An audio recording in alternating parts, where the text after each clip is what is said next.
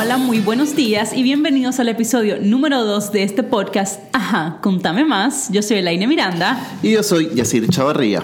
Y hoy vamos a estar hablando sobre... Sobre un tema que nos apasiona a los dos, pero que nos ha sacado muchísimas canas. Ese tema es el emprendimiento y a este episodio número 2 le hemos llamado Del miedo a fracasar hacia la resiliencia.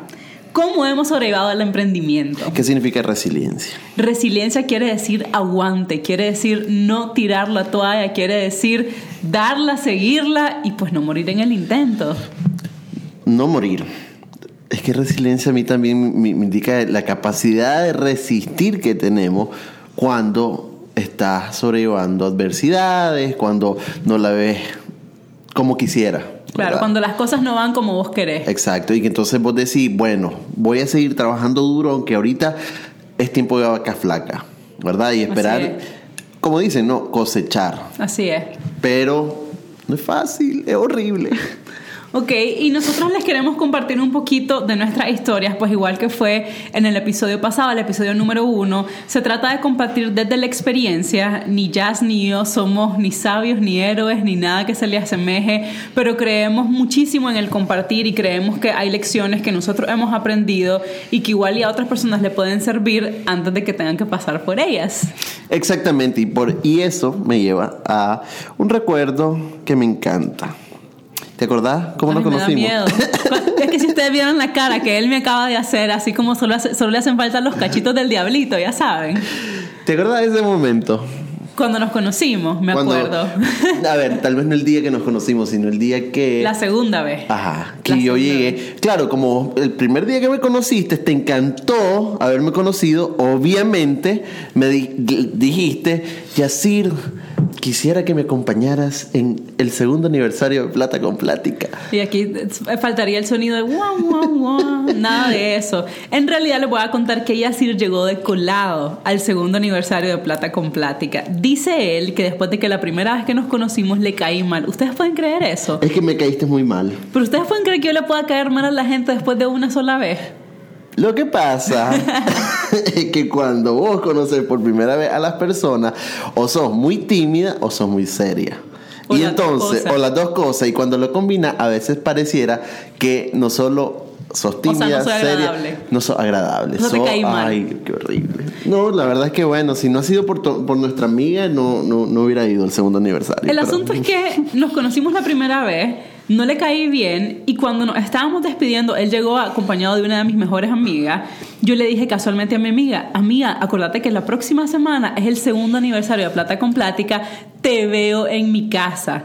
Y ella, que es una reina de la primavera muy parecida al princeso que está aquí a mi lado, me dijo, ay, genial, Ela, ¿puedo llegar con Yacir? Enfrente de él. Y O sea, obviamente vos no ibas a decir, pues por educación dijiste que fuera. ¿Con qué cara le iba a decir yo? No, amiga, él no está invitado, solamente vas a poder ir. Entonces yo, pues, le dije, eh, pues, pues sí, ya, y está bien que llegue, dije yo. Y yo dije, este chaval lo va a hacer lo suficientemente decente que no va a ir porque se está dando cuenta que me acaban de poner en un aprieto. Pero ese aprieto fue no productivo, porque al final, gracias a que ella, nuestra buena amiga, dijo, va a ir Yacir, yo fui de colado. Exacto, no tuvo decencia y llegó de todas maneras. y así fue. Yo llegué y para resumir esta introducción, que es el cuento del por qué, eh, ya se van a dar cuenta por qué lo, lo- lo estamos contando. Ella, ustedes saben, como, como casi en toda la familia o todo el grupo, eh, eh, ahí se- solo estaban tus mejores amigos, eran como Mis amigos del colegio, de toda la ocho vida. mejores amigos tuyos, Así es. tu mamá, tu papá, tu, eh, Mi hermano. tu hermano, dos buenas amigas de O sea, que son como mis tías. y, listo, y yo. Ya, y el Al Yacir de colado, que todo el mundo entraba y decía, ¿Y ¿y, quién ese es? quién es? ¿Qué está haciendo aquí? ¿De Ah, dónde pero- y, salió? y que tu mamá dijo, mira Ela, ¿y quién es ese? Está bien para vos, viral. no dijo Nada, eso. nada de eso. Mi pobre madre tenía sus oídos muy tapaditos, nada de eso. Pero bueno, entonces eh, eh, como, como, como una fiesta, ¿no? De, de, De celebración. de celebración. Entonces los amigos dijeron, al momento de, que había un pastel, el segundo aniversario, que hable Ela. Y entre las palabras bonitas que dijo ella, pues por, por todo lo que significaban dos años de trabajo con plata con plática y demás, yo recuerdo muy bien, yo le estaba prestando atención porque como recordamos, yo, yo te quería conocer por el tema de... Vos andabas tras mis huesos, No, decir la verdad. no, no estaba tras tus huesos. Yo no tenía ninguna intención más que conocerte profesionalmente. Aceptarlo. Hasta ahí llegaste descolado por la profesión. No, pues porque me, me parecía muy interesante lo que hacías. Entonces, cuando ella, en la segunda parte de, de su discurso, empieza y dice, ahí, o sea, en ese momento yo le presté mucha atención y dice, y bueno, yo me voy a dar tres Tres meses. Si en tres meses no logro generar más ingresos a través de plata con plática, lo voy a cerrar. Así es. Porque vos dijiste que sí te encantaba, pero que no podías seguir viviendo en la misma casa con tu mamá, que querías obviamente volver a tener eh, eh, buen salario, que era lo que vos tenías antes de, irte, de haberte ido a estudiar a, a Taiwán. Entonces cuando yo escuché eso, yo dije, no es posible. O sea, no es posible que un blog que estaba teniendo éxito fuera a cerrar. Uno, porque yo sabía que tenía mucho potencial y esto es la intuición, ¿no? Y segundo, porque si a mí me estaba ayudando mucho, me imaginaba que a mucha gente le iba a ayudar o le estaba ayudando también mucho. Entonces yo dije, no. En ese momento dije, no, si yo puedo aportarle en algo a ella, lo voy a hacer. Y ahí fue cuando al día siguiente yo le escribí muy tempranito y le dije, bueno, ella se suponía que a mí no me había determinado, era como que el amigo. No te había determinado, eras un cualquiera ahí. Sí, era un súper cualquiera. mm. Pero bueno, eh, entonces al día siguiente, muy tempranito, le mandé un chat y le digo, Ela, fíjate que yo creo que, que conozco algunas personas de algunas empresas que pudieran estar interesadas en plata con plática. Y vos no tardaste ni 30 segundos y... Claro, ni corta ni perezosa, si me va a ayudar, ayúdame. Exacto. Y entonces, ahí fue la primera conversación que tuvimos. Y aunque siempre decís que yo no te traje cliente, no te traje ningún cliente. No me llevó ningún cliente, me hizo reunirme un montón de veces, que café para acá, que una vez en el McDonald's. Pero empezaste a creer más en tu proyecto. Me porque llevó- bueno, voy a decir que sí me llevó a tres clientes, a tres reuniones me acompañó, pero ninguno cayó. me acuerdo de uno de esos clientes, esas reuniones. Nos pregunta alguien, ¿ustedes son pareja? Sí. Y yo, yo dije, "Mm, aquí hay química. Y yo me espanté y dije, no, yo, pareja de este, jamás. Y bueno, ¿por qué lo contamos? Lo contamos porque eh, Plata con Plática, aunque nació como un blog, ¿no? Con, y esto también él se lo ha contado muchísimas veces, sí, sí quería vivir de él, sí quería generar eh, o, hacerlo un modelo de negocio, un negocio que te eh, fuera rentable, que te permitiera tener los ingresos que necesitabas para vivir y seguir haciendo lo que te apasionaba, Exacto, como un emprendimiento. así es. Y la estabas pasando dura en ese momento, o sea, eran dos años. durísima, durísima la estaba pasando. Entonces, la pregunta, ¿realmente estabas dispuesta a cerrarlo después de tres meses? Estaba completamente dispuesta. Y una de las cosas que yo he dicho en varias, en varias de las charlas que he dado para emprendedores y que también se los recomiendo a todos ustedes que están escuchando, sea que tengan un negocio o que están pensando en montar un negocio, es que hay que tener un plan B, un plan de salida. ¿Por qué? Porque a veces estamos tan enamorados de nuestra idea de negocio que juramos y perjuramos que va a ser lo máximo de este mundo y que nunca va a cerrar y a veces le estamos metiendo dinero, metiendo esfuerzo, creatividad, recursos, tiempo, etcétera, y no te está dando. Entonces, tiene que llegar un momento en el que vos digas hasta aquí. Ahora, eso no quiere decir, ¿verdad?, que vas a tirar la toalla a la primera, pero sí tiene que haber un punto en el que vos digas hasta dónde yo estoy dispuesto a dar. En mi caso, yo me gradué de la maestría, ¿verdad?, del MBA en junio del 2013. Yo me regresé a, a los días a Nicaragua y yo me di exactamente un año, es decir, de junio del 2013 a junio del 2014 para decidir me da o no me da, puedo o no puedo vivir de esto.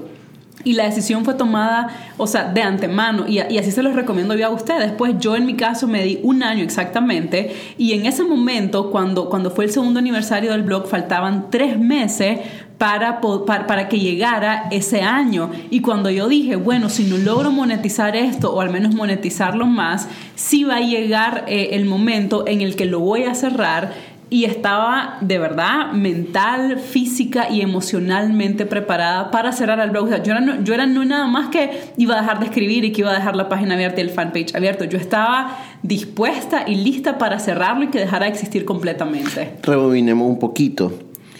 ¿Cómo, cómo nació tu idea de plata con plática, pero como un negocio. O sea, desde un inicio pensaste que iba a ser eh, tu empresa o nació como una iniciativa loable tuya para compartir información sobre educación financiera a los nicaragüenses? Fíjate que empezó como un blog nada más, como, como una iniciativa en la que yo quería compartir sobre finanzas personales porque realmente me parecía un tema súper importante que nadie estaba tocando y que en Nicaragua con los salarios tan bajos que tenemos y la poca cultura de ahorro, la alta tasa de interés y demás, o sea, era un mix que es una bomba a punto de estallar. Entonces yo dije, alguien tiene que empezar a hablar de esto. Y yo básicamente comencé a bloguear un año después de que concebí la idea. O sea, yo, yo comencé a pensar en esto desde el 2011. Pero sí, pues originalmente mi idea era, lo voy a hacer como un hobby, pues como un blog aparte. Cuando comencé que estaba estudiando la maestría y empezó a crecer, ¿verdad? Y empecé a tener espacios, por ejemplo, me acuerdo que el primer medio que me dio un espacio fue confidencial. Y para mí eso era, creo que no pude ni dormir en la noche de la emoción cuando tenía tenía seis meses blogueando y me dijeron, mira, queremos poner tu artículo acá, después salió lo del canal 2, incluso antes de haber regresado a Nicaragua. Entonces, cuando, para cuando yo voy a regresar, yo dije, esto tiene un potencial y yo lo quiero probar, quiero probar vivir de esto que me gusta, de esto que me apasiona, de esto que es diferente. Y, em, pero también estoy consciente que puede ser que no me dé y por eso el tema de darme un año.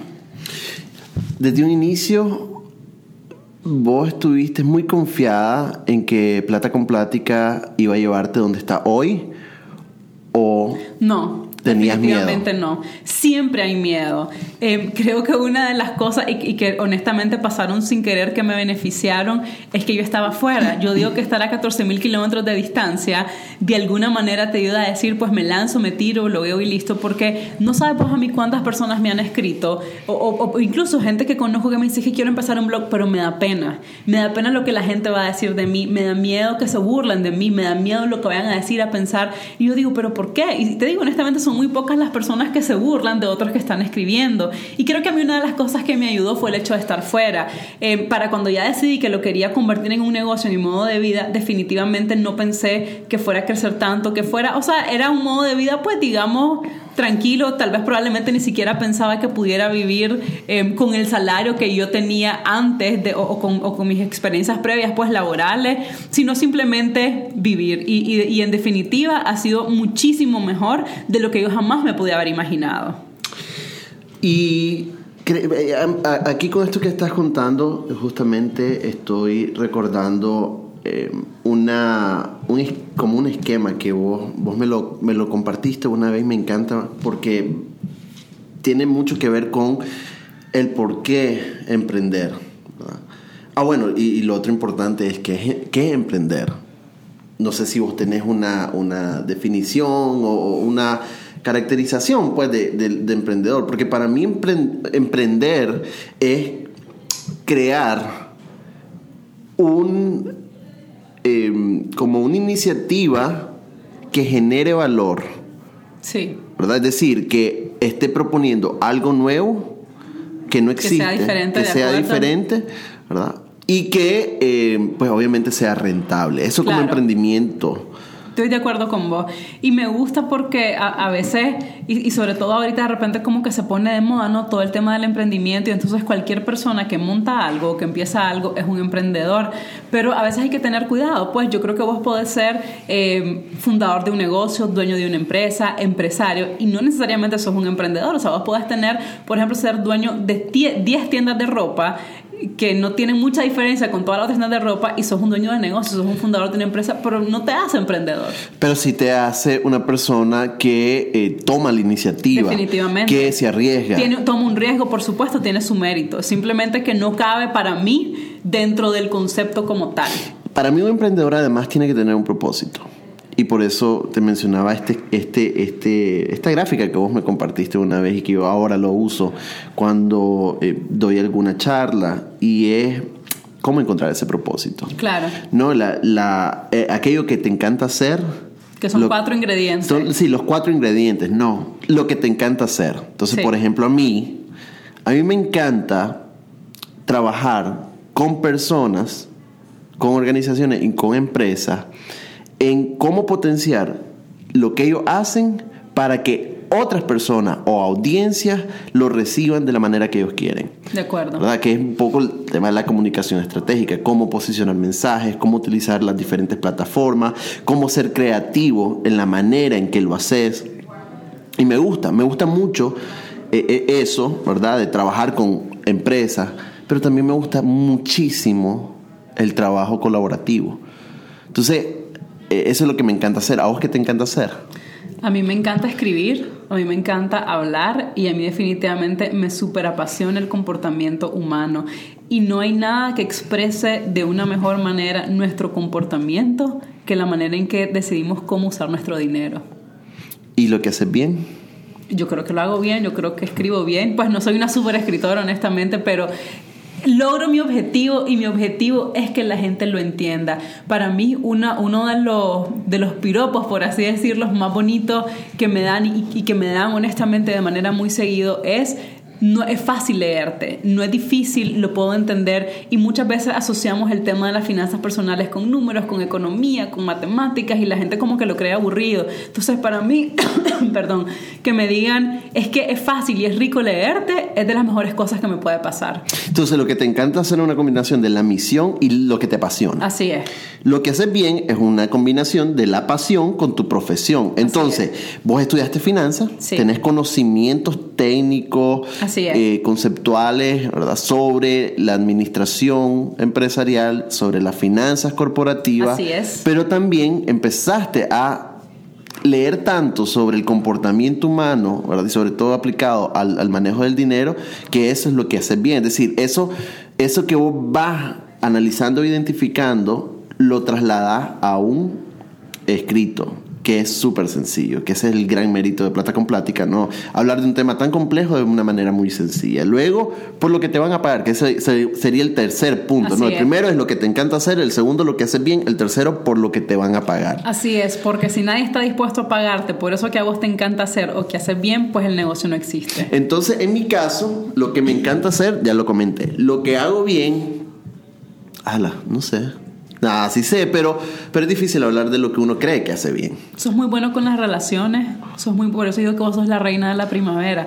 Yo, yo no les he contado esto, muchachos, pero cuando yo salgo con Yacir y desde hace mucho tiempo, cada vez que nosotros salimos, ¿verdad? Vamos a un restaurante a comer, vamos al cine, a un centro comercial, lo que sea, Yacir tiene que saludar por lo menos a una persona.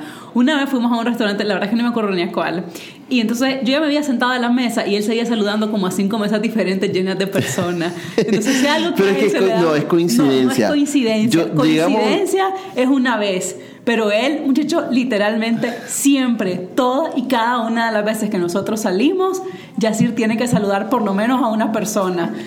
A ver, pero, pero en este caso, digamos, ok, es una, una habilidad o, o algo innato. Está bien, se Pero me dan las gusta. relaciones. Me- me- no, me- a mí me encanta relacionarme con la gente. Entonces, eso ha ayudado muchísimo al desarrollo de origami. Definitivamente. ¿verdad? Pero también eh, desde la parte de competencia, ¿no? de, de conocimiento y de experiencia, ah, eh, yo creo que hago muy bien analizar contextos empresariales desde la comunicación, identificar oportunidades y proponer, ¿verdad? El por qué, cómo hacerlo y qué. De acuerdo. ¿no? Entonces eso es parte de lo que trabajamos en, en origami. Lo hago bien, lo hago muy bien. Eh, y luego por lo que me van a pagar, que esto ya viene... in- in- in- in- a ver, esto se vincula muchísimo con cómo establecer un modelo de negocio, ¿no? De lo que vos podés hacer bien, Así es. ¿verdad? Te, te van a pagar, ya sea la empresa, en tu caso cuando iniciaste que querías ser la psicóloga del dinero, ¿no? Que las personas llegaran donde vos y te, eh, te pagaran por eso. Sí, cuando yo ideé Plata con Plática, yo me lo imaginaba como una nutricionista que está en su consultorio o una psicóloga, ¿verdad? Y entra un paciente, lo atiende, sale, entra otro y así todo el día. Y con el, con el tiempo me di cuenta que no iba por ahí la cosa. No iba por ahí. Y ya, ya lo vamos a conversar rápidamente posterior a terminar esto, ¿verdad? Que es lo que vos crees que el, el mundo necesita o tu entorno, tu entorno más cercano. Exacto, básicamente lo que quiere decir es, con esa idea que vos tenés, con eso que te gusta hacer, que haces bien, que la gente está dispuesta a pagar, de alguna manera estás ayudando al mundo.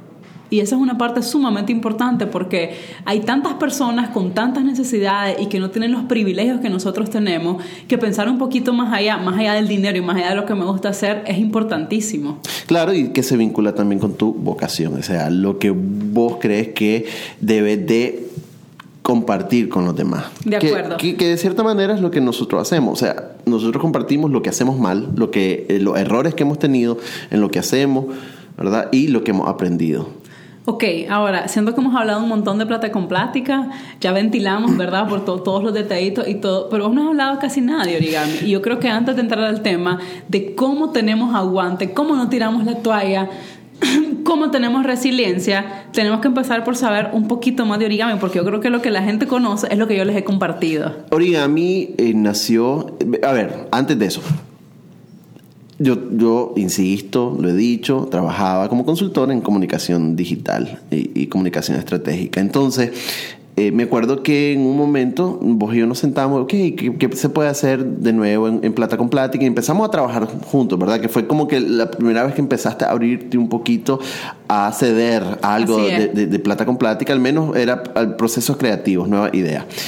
Y yo entonces tenía varios trabajos como consultor y en un momento en que estaba, estaba agotado, ¿te acordás? Estabas agotado. ¿Qué te decía yo?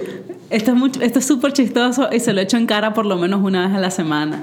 Yacir me decía, es que ya no aguanto, ya no, quiero son- ya no quiero ser consultor, ya no quiero trabajar por mi cuenta, ahora quiero tener una empresa, quiero tener un emprendimiento y quiero tener a otras personas que me ayuden a hacer este trabajo para yo poder liberarme un poquito de mi tiempo. Por, ahí iba. Digamos que esa era la necesidad en ese momento. Exacto. No, que yo creía que, que se iba a solventar de cierta manera al crear una empresa que tuviera un equipo de trabajo. Yo lo hacía solo, aunque en algún momento tuve, eh, eh, compartí también del trabajo que yo hacía con otras dos personas que eran súper buenos. Eh, sin embargo, eh, no era lo mismo, ¿no? Hacerlo como empresa que hacerlo Así como es. persona. Y, y entonces era la necesidad de, ya, tengo muchísimo trabajo, necesito apoyo. Entonces era o contratar a alguien, pero luego coincidió circunstancialmente con que eh, estaba trabajando con, una consultoría con otra persona que era súper bueno en comunicación digital. Después con mi hermano eh, habíamos hablado sobre, eh, teníamos algunos meses de haber hablado, ah, sería sería súper interesante echar a andar una empresa sobre que trabajáramos temas de creatividad y comunicación. Eh, entonces coincidió eso el mismo, el, los mismos dos meses. Y ya me acuerdo que, que al final éramos los tres, yo te lo compartí, mira, bueno, que estamos Ben, Rodrigo y yo con esto, pero en este momento la necesidad de contratar a alguien está. Y yo llamé, eh, eh, justo Rodrigo me dice, mira, Patricia Pérez está libre, eh, ¿por qué no la llamas? No, hombre, no le puedo pagar. Me va a cobrar un millón de Sí, dólares. la que me acuerdo, y que me acuerdo que vos dijiste, sí, necesitas apoyo, pero realmente necesitas eh, no dejar de hacer lo que vos debes de hacer. Entonces, no es, y que eso también tiene un tema, viene el tema de, de gestión de talento. ¿Qué recurso necesitas? Entonces, en aquel momento era, no puedo pagarle a alguien así, pero sin embargo, la llamé y le comenté, mira, Patricia, fíjate que tenemos, eh, que, que necesito a alguien así, pero porque estamos pensando en crear una empresa, porque habíamos hablado Rodrigo Ben y yo. Entonces, ella dijo, eh, en resumen, Le me, entro. me interesa, pero no para que me contrate, sino como socia. Y eso vino a cerrar como cuatro especialidades. Sí, un sí. círculo de especialidades que, que- que- que se miraba que pudo- podía tener mucho potencial. Yo tenía una visión muy clara de que yo quería una empresa diferente, una empresa que tuviera una combinación de talentos, un- una empresa que, que el resultado de su trabajo pudiera ser eh, visible y que además generara impacto, es decir, que no solamente f- ofreciera sus servicios para marcas, para empresas, sino también organizaciones y personas. y pues obviamente siempre con la idea de, eh, yo siempre digo, tal vez no ser la mejor, no ser la más creativa, la más diferente, pero sí la más sostenible, la más sólida y la que tiene, eso sí, y vos lo sabes muy bien, la que tiene la mejor cultura de trabajo y eh, cuyo ambiente laboral tuviera que le guste si le gustara que, que, le gustara y que lo disfrutara porque eh, para mí eh, el tema del trabajo si no sos feliz no, no tiene sentido. De acuerdo. Sin embargo, ya vamos a la parte fea. Y es que todo esto es como, como nació, pero, pero bueno, él y yo convivimos eh, desde hace mucho, vivimos juntos, pues, y, y hay días en que yo me había un día en que yo me despertaba, y lo sigue, sigue sucediendo, que me despierto por la preocupación de muchos problemas que hay en, en, la oficina. Desde los 14 y los, 20, y los 29 de cada mes, ¿no? De, de voy a poder pagar la planilla. Voy a poder pagar la planilla. O, o, de los problemas internos o, con de, los clientes, o con los clientes, problemas con los clientes. Es decir, siempre va a haber problemas. Una empresa, y sobre todo un emprendimiento, no, no, no puede disociarse de, de, la existencia de momentos, etapas o situaciones complicadas. Así es. ¿Verdad? Complicadas en diversos, diversas áreas de la empresa. Sí, y, y yo creo que a, a, veces hay un mito de que a medida que la empresa va avanzando y va creciendo y los años van pasando, como que si los problemas fueran desapareciendo. O sea, como decir, es que aprendí esto, entonces esto nunca me va a pasar. Pero lo que no te das cuenta es que a medida que la empresa crece, tal vez no son los mismos problemas que tuviste al comienzo, pero siempre van a haber otro tipo de problemas. Es decir, decir, yo dudo mucho que llegue una etapa en la que vos digas, listo, ya estoy hecho, ya la hice, ya no tengo problema, ahora sí me puedo dedicar a disfrutar mi empresa. Creo que son días, a veces horas, momentitos en los que de repente te sentís como en paz con vos y con tu empresa, pero la mayor parte del tiempo siempre tenés como esos altos y bajos. Exacto, yo creo que, que el, el, el éxito radicará en primero la actitud que tenga el liderazgo de la empresa, en este caso el emprendedor hacia los problemas y segundo la capacidad de responder rápido a Así dichos es. problemas. Así es. Y yo creo que cuando los problemas llegan, hay, dos, hay, hay como dos salidas que uno puede tomar. Uno es Luis, ¿verdad? Y tratás como de dejarlo, como de procrastinarlo, ya sabes, como esas cosas que tenés en tu, en tu lista de quehaceres. Exacto. Y la vas dejando de último, de último, hasta que de repente te explota en la cara y ya no puedes hacer nada. Y la otra es agarrarlo, ¿verdad? Con, con huevos, con ovario, ¿verdad? Y decir, listo, pues me voy contra este problema. Obviamente, si vos, si vos elegís la segunda opción, pues no es fácil, pero es lo correcto. Y, y, tal vez no siempre lo vas a poder hacer, pero los problemas no desaparecen mágicamente. O sea, no, no es que llegaron por generación espontánea y que así mismo van a desaparecer. Claro. La única manera en que se solucionan es literalmente solucionándolos vos. Exacto, exacto. O, eh, o, o, buscar ayuda para solucionarlos, porque las respuestas no, no, siempre las tiene uno. Eh, pero sí me gustaría eh, comentar también que cuando nosotros nacimos, eh, lo primero que hicimos fue bien tenemos la voluntad, estamos de acuerdo en las condiciones, es decir, vamos a ser socios igualitarios. ¿Qué viene? Y me acuerdo que acá sí algo fue clave para mí fue tu acompañamiento, porque vos tenías pues más tenía experiencia eh, trabajando en empresas, pero también ayudando en la creación de modelos de negocio. Y entonces ahí fue que nos sentábamos durante dos, tres horas, creo que fue como de cinco y media de la tarde hasta las siete y media, ocho de la noche, a trabajar en esto, después lo vimos al mediodía, el, sí. día siguiente, porque era importantísimo, ¿no? Que si vamos a crear una empresa, tenemos que al menos establecer ¿no? ¿Cuál iba a ser ese modelo? ¿Cuáles iban a ser nuestro segmento de cliente? Los recursos claves que íbamos a necesitar, los socios claves aparte pues de los socios internos y así. Me acuerdo que trabajamos en esto y, y, y quedamos muy claros de lo que queríamos. Luego eh, se vino, ok, de los recursos claves que necesitamos, necesitamos inversión necesitamos eh, empezar una empresa, eh, un, un, espacio de trabajo. Bueno, en nuestro caso es servicio, ¿no? Y, y, por la naturaleza misma de lo que nosotros hacemos, que somos una empresa de comunicación creativa y marketing digital, no tenemos que tener un espacio físico para Así trabajar. Es. es. decir, no teníamos... Contarles, por favor, esa parte, Yacir. ¿Dónde estaban ustedes ubicados los primeros dos, tres meses, creo que fue? Sí, bueno, nosotros, eh, ya, ya voy a llegar a eso. ya, vamos, ya vamos a llegar a eso. Porque me acuerdo que cuando, que cuando dijimos, ok, ¿cómo vamos a empezar? Eh, empezamos porque yo tenía clientes. Entonces, Sí, nos- eh, yo tenía cliente y eh, yo dije, bueno, estos clientes los voy a trasladar a la empresa. Eh, eso significaba, y, y- fue una decisión muy importante, y esto sí, sí lo quiero comentar, que yo te dije, Ela, o sea, esto, esto va a significar que yo deje De percibir. de percibir los ingresos que percibía solo, porque Así ahora iba a trasladar esos ingresos a la empresa. O sea, Así ya que era, mis clientes que le pagaban a Yacir le iban a pagar a Origami. Exacto. ¿Verdad? Entonces, yo te lo comenté y vos me dijiste, está Es lo bien. correcto. Entonces, cuando, eh, y eso es uno de los puntos claves para mí, pedir ayuda. ¿Verdad? Que, que un emprendedor pueda empezar completamente solo es muy difícil. Lo segundo era eh, cuánto íbamos a invertir. Y me acuerdo que esta fue una discusión no tan, no tan alargada, pero sí discutimos bastante y que vos insististe, hay que empezar frugal. ¿Qué significa esto? Po- lo empecemos con lo mínimo posible, por dos razones. Uno, porque realmente no teníamos mucha plata. De hecho, cada No uno, cada uno lo que hicimos fue pagar el servicio para, para- de, de- de- de- De la constitución de la constitución empresa. de la empresa. O sea, cada uno creo que fueron 300, 300 dólares. dólares, sí. 300 dólares cada uno. Y con eso empezamos. Yo no recuerdo haber invertido más.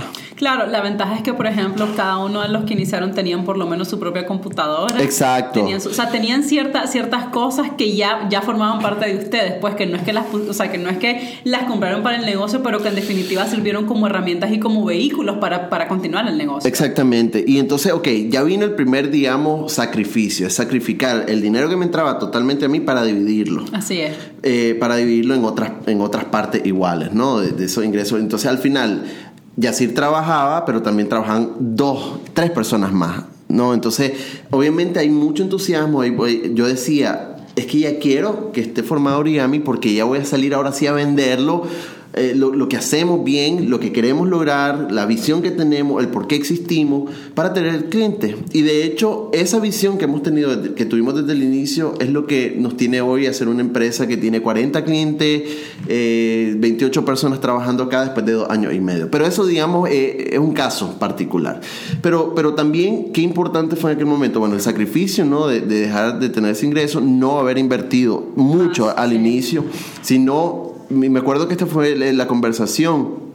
Empecemos con un producto mínimo viable, es decir, aquello que podemos ofrecer en este momento y que creemos bien. a este segmento de clientes y que creemos que están dispuestos a pagar por lo que ofrecemos. Pero claro, aquí qué era lo que ofrecíamos. No ofrecíamos un producto terminado, ofrecíamos reputación de cada uno de los socios, Eh, ofrecimos capacidad eh, demostrada de nuestro trabajo, ofrecimos no la idea de wow, están trabajando estas cuatro personas juntos, eso va a ser interesante, yo quiero apostar por ello. Entonces ofrecíamos eso.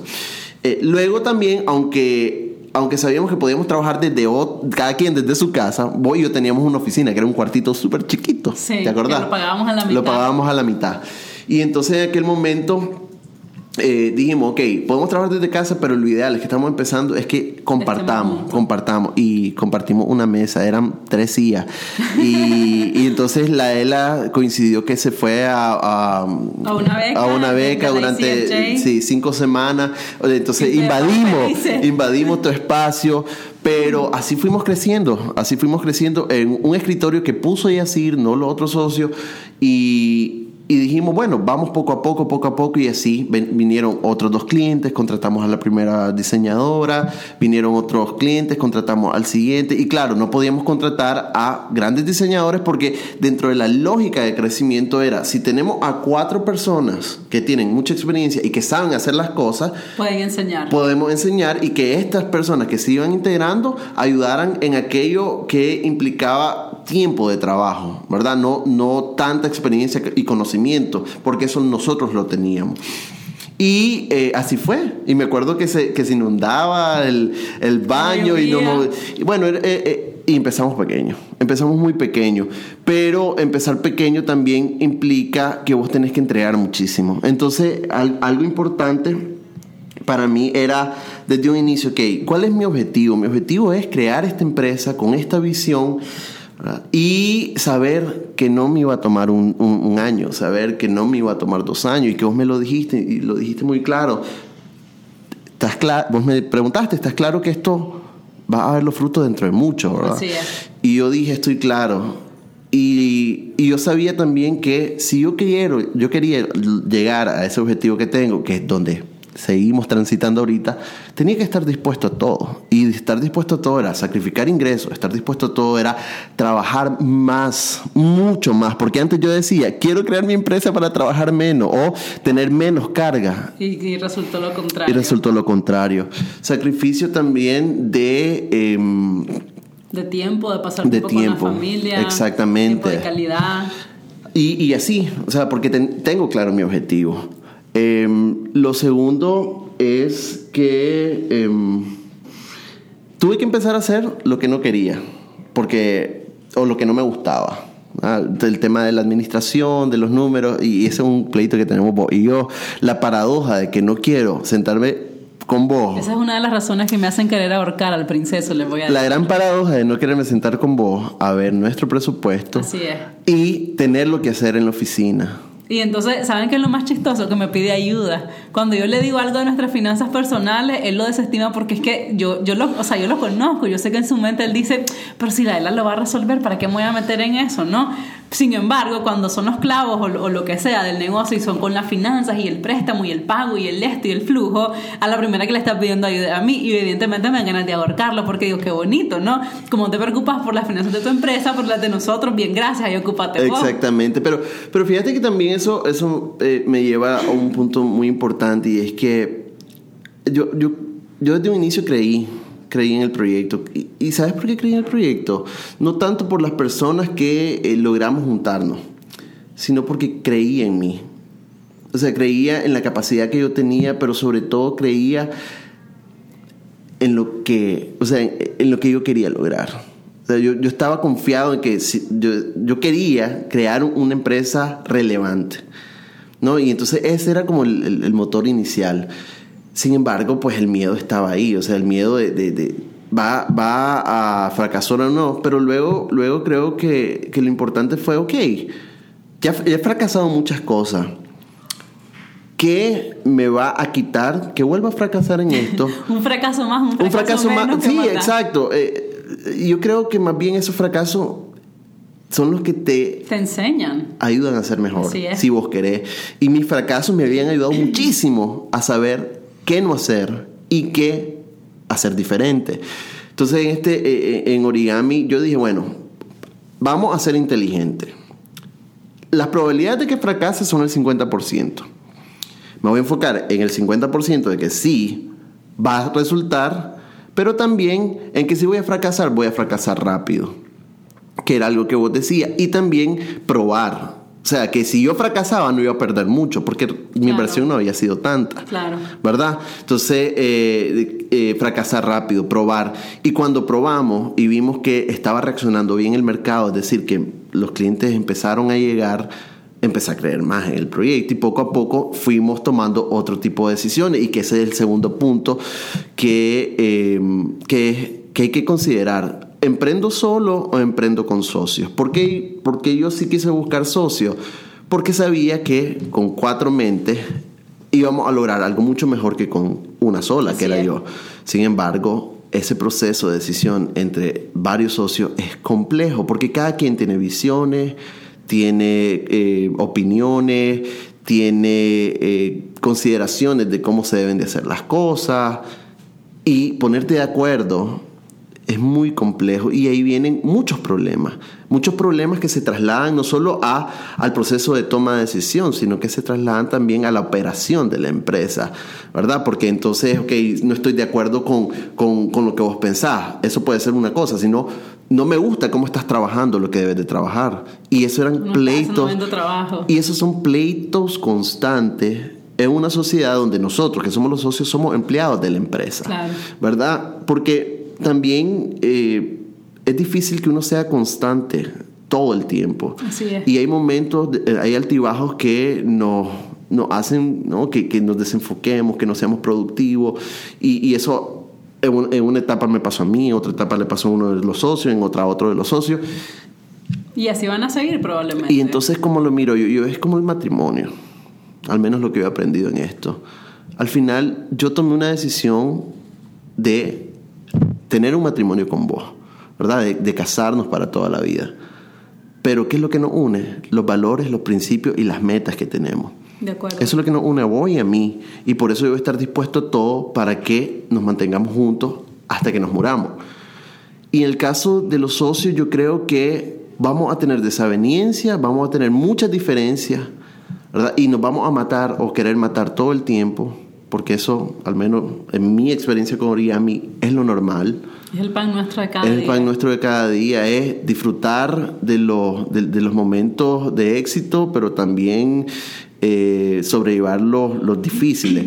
Entonces, ¿qué es lo que nos mantiene juntos, al menos a nosotros? Y, y- y lo que a mí me, pues, aunque quisiera matar a Patty, a Bent, eh, o a ellos a mí, creo que los valores, principios y objetivos que tenemos dentro de Oriami creo que son los que nos mantienen unidos, igual que un Claro. matrimonio. Así es.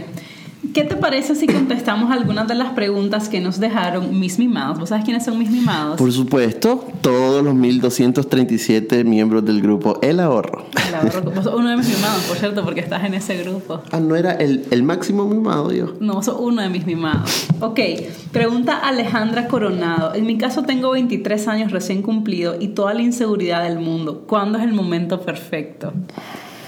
Nunca es el momento perfecto y siempre es el momento. Esa sería mi respuesta. No. Nunca y siempre. Es que si ella va a esperar el momento perfecto, yo creo que Nunca va a llegar. nunca va a llegar. Exacto, o sea, no hay un momento en, que- en el que vos digas, ya tengo todas las condiciones, todas las herramientas, todo el dinero, todo el talento. O sea, eso es como cuando la gente dice, nunca estás listo para tener un bebé y la empresa es como un bebé también. Exactamente. Entonces, em- yo creo que, que, que el punto más importante de esa pregunta es a- cuando ella dice y que tiene la inseguridad del mundo. Claro, Entonces, no está lista, por supuesto. Pero, pero el momento ideal yo creo que es cuando coincide lo que querés, lo que te apasiona, ¿verdad? Y lo que eh, ves como una gran oportunidad para vos. Y yo también le agregaría a eso que una de las cosas que a mí me enseñaron en la carrera hace muchísimos años ya y que nunca se me olvidó porque nos lo recalcaban un montón de veces es, si ustedes van a emprender, traten de lanzarse lo antes posible. En aquel entonces teníamos diez y pico, veinte y piquito de años y me acuerdo que la coordinadora de la carrera nos decía, entre menos responsabilidades tengas, o sea, si vos todavía no estás casado, si vos todavía no tenés hijos, ese es el momento ideal. Y, y esta chavala que tiene 23 años, pues si vos no estás casada y no tenés hijos, es un excelente momento para lanzarte. ¿Por qué? Porque si fallas en tu primer intento, no tenés mucho que perder. O sea, lo peor que te puede pasar es que sigas viviendo en la casa de tu mamá o de tu papá este, y, y comas la comida que hay ahí, pero, pero no tenés grandes responsabilidades. Pues entonces, entre antes te lances, mejor.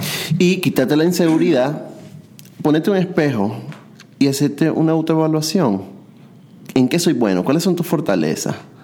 ¿Cuáles son tus debilidades? ¿Y qué estás dispuesta a hacer para que esas debilidades las trabajes y las fortalezas las potencies? Entonces, eh, yo creo que hace, eh, hace eso que, que dijimos al inicio, ¿no? Una revisión de voz. Y lo otro es que sí, haga un modelo de negocio, ¿verdad? Ok, Lilian Canales pregunta, ¿por dónde empiezo?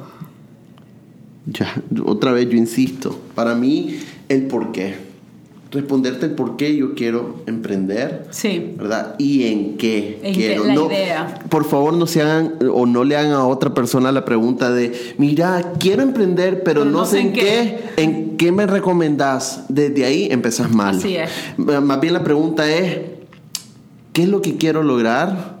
¿Qué es lo que me gusta hacer? Exacto. Yo creo que hay una serie de preguntas que las personas se pueden hacer cuando, cuando sabes que quieres algo, pero no, no tenés claro qué es lo que es.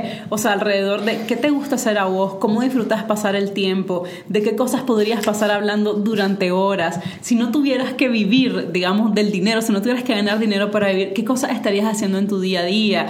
¿Qué estudiaste? ¿Qué cosas estás dispuesto a aprender? O sea, todo esto gira alrededor de, de, de, de pasión, ¿no? Y de las cosas que te gustan y cómo, y cómo te gusta pasar el tiempo. Y también yo creo que debería hacerse la pregunta cómo yo ofrezco lo que me apasiona y lo que hago bien de manera diferente y que están dispuestos los clientes en Nicaragua, por ejemplo, a pagar por eso. Entonces Lilian, por ejemplo, tiene tan, yo la conozco, la Lilian Canales, tiene tantas cualidades de, de- de análisis, eh, es una excelente abogada, entonces puede empezar a explorar por ahí.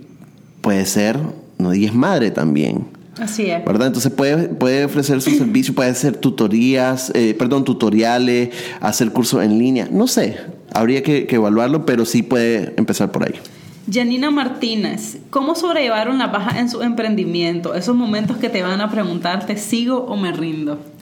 Yo les voy a contar que a mí me pasó algo bien desde el comienzo. O sea, yo honestamente he querido tirar la toalla un montón de veces. Probablemente ni siquiera las podría contar. Y, la primera vez que quise tirar la toalla tenía como seis meses apenas blogueando, una cosa por el estilo. Y he tenido algo que ahora en este momento reconozco como una bendición o como una señal de Dios que tal vez en ese momento no lo, no lo, no lo supe ver así. Y es que cada vez que he querido tirar la toalla, algo bueno me ha pasado. Entonces yo eso lo he sentido como una señal, como de que Dios me está diciendo que, que vas a tirar la toalla, vos estás loca, pues tenés que seguir con esto. Y para que te animes, aquí te mando este regalito, ya sabes. Y te voy a contar, yo mencioné antes que, que el primer medio que quiso eh, pues publicar mi contenido fue confidencial y unos días antes de que eso pasara yo andaba así como que ala pues no no sé no le veo a esto debería seguir las clases y así me ha pasado con, con, con, con varias cosas y lo otro es siempre tener presente por qué está haciendo las cosas Exactamente. Eh, el otro día, ¿te acordás que te dije, eh, me gustaría que conversáramos sobre el siguiente aspecto? Liderar a tu empresa como vos mismo. Y yo creo que eh, cuando los problemas se presentan en la empresa, lo primero es recordar siempre eso que acabas de decir. ¿Por qué? ¿Por qué? ¿Cuál es el origen? ¿Cuál es mi visión? Por, y, y recordar todito lo que te ha costado Así estar es. donde estás en tu empresa. Y los logros que has tenido también, porque a veces cuando, cuando nos sentimos mal solamente pensamos en las cosas malas y se nos olvida que ya hay un montón de obstáculos que hemos sobrepasado. Y entonces cuando tenés todo ese problema es, ok, es parte de mi vida también, entonces tengo que liderarlo y, y no esperar que otros resuelvan esos problemas, sino vos hacerlo por tus propios medios. Creo que esta pregunta es especial para vos. Ah, no la leí. La hace la Patti. La Patti, para que sepan, es la socia de Yacir. Y la Patti pregunta, ¿cómo no matar a tu socio durante el proceso? Ya lo dije. Ya lo dije. Eh, ¿Cómo no matarlo? Pues... pues pegándote a vos mismo, no pegándote a tu socio. Eh, pero, pero siempre, es como el matrimonio, es como la esposa, eh, es como tu novia. Van a llegar momentos en que no los querés no los querés tener cerca, pero siempre recordar por qué se juntaron los dos, siempre recordar qué es lo que los une. Así Me unen es. los valores, los principios. Si vos estás ya violando esos valores que en común tenemos y que lo hemos hablado muchas veces, por ejemplo, en un matrimonio ser infiel, por ejemplo, en una relación de socios, robar dinero o eh, dejar tirado el, el, el, el pro, proyecto, ¿verdad? O eh, priorizar otras cosas sin previamente haberlo consultado, pero sí nos mantiene unido eso que compartimos. Y yo agregaría, digo, a pesar de que no tengo socios, pero convivo con estos tres socios en el día a día y les voy a contar algo chistoso que yo creo que ninguno de los tres sabe, pero los tres terminan viniendo a mí y me cuentan cada uno su partecita por su lado.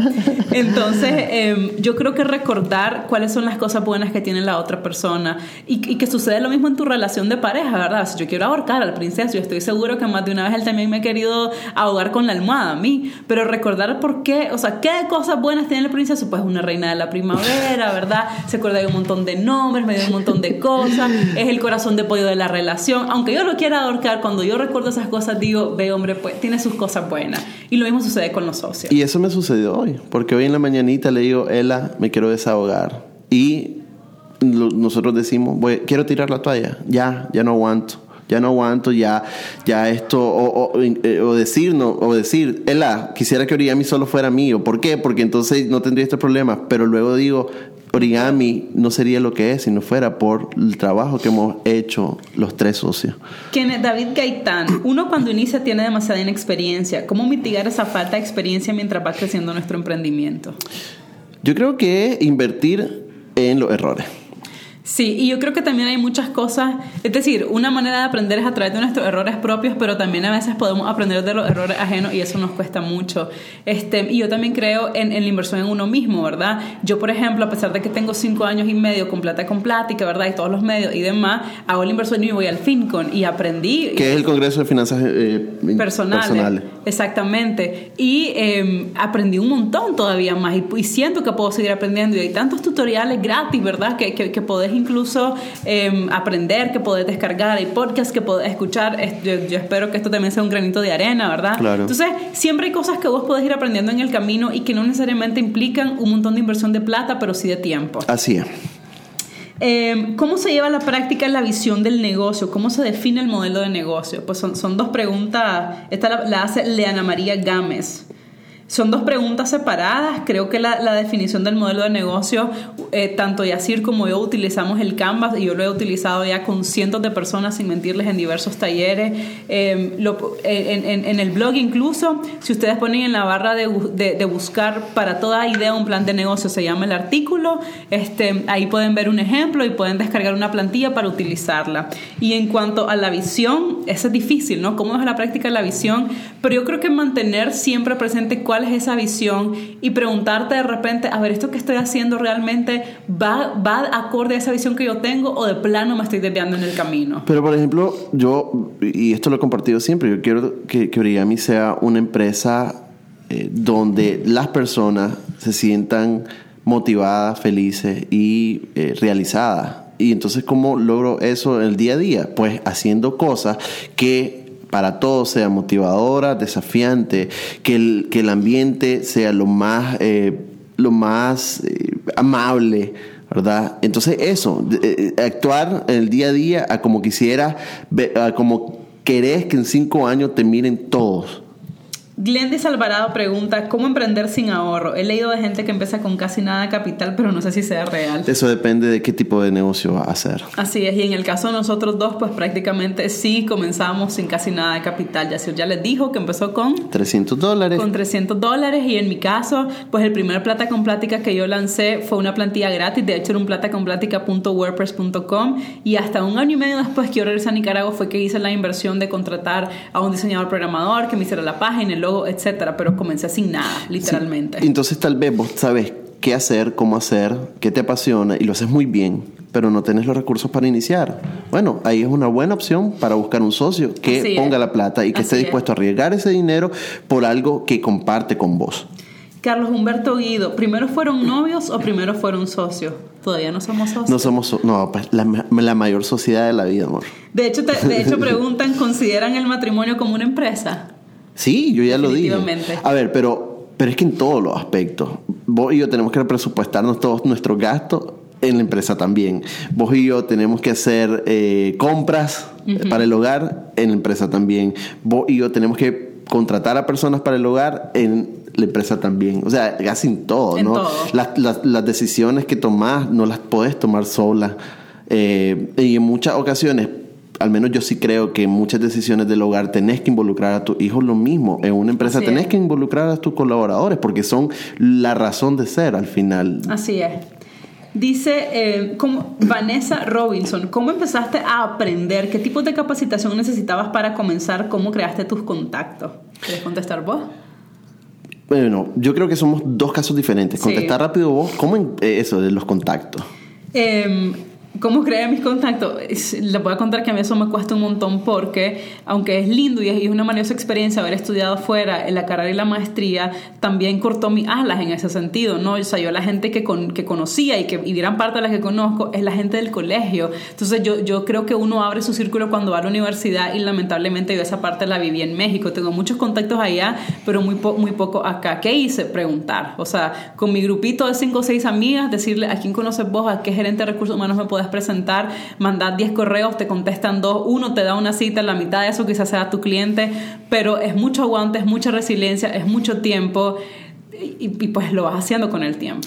En mi caso, eh, pues a mí me gusta mucho socializar y pues he, he pasado haciendo eso desde, desde la universidad, desde el colegio, ¿no? Eh, y con ello, pues establecer relaciones con personas. Yo creo que, que, que es importante siempre recordar que uno debe establecer relaciones con las personas, no porque esa persona me puede dar algo, sino porque yo puedo aportarle algo a esa persona. Y además mi filosofía, que es la filosofía de Origami, nosotros no buscamos clientes, es decir, nosotros no llegamos a una puerta y la tocamos, nosotros nos mandamos un correo electrónico ni llamamos por teléfono. Todos los clientes llegan. Y lo mismo eh, sucedió desde que, de, de que empezamos. Y, y sabes que fue interesante, te lo he comentado. Muchos de los clientes de Origami llegaron al inicio porque yo compartía la razón de por qué nace Origami en mi Facebook personal y contactos que estaban en mi Facebook. Dijeron, ve, qué interesante, y me escribían, y qué es lo que están haciendo.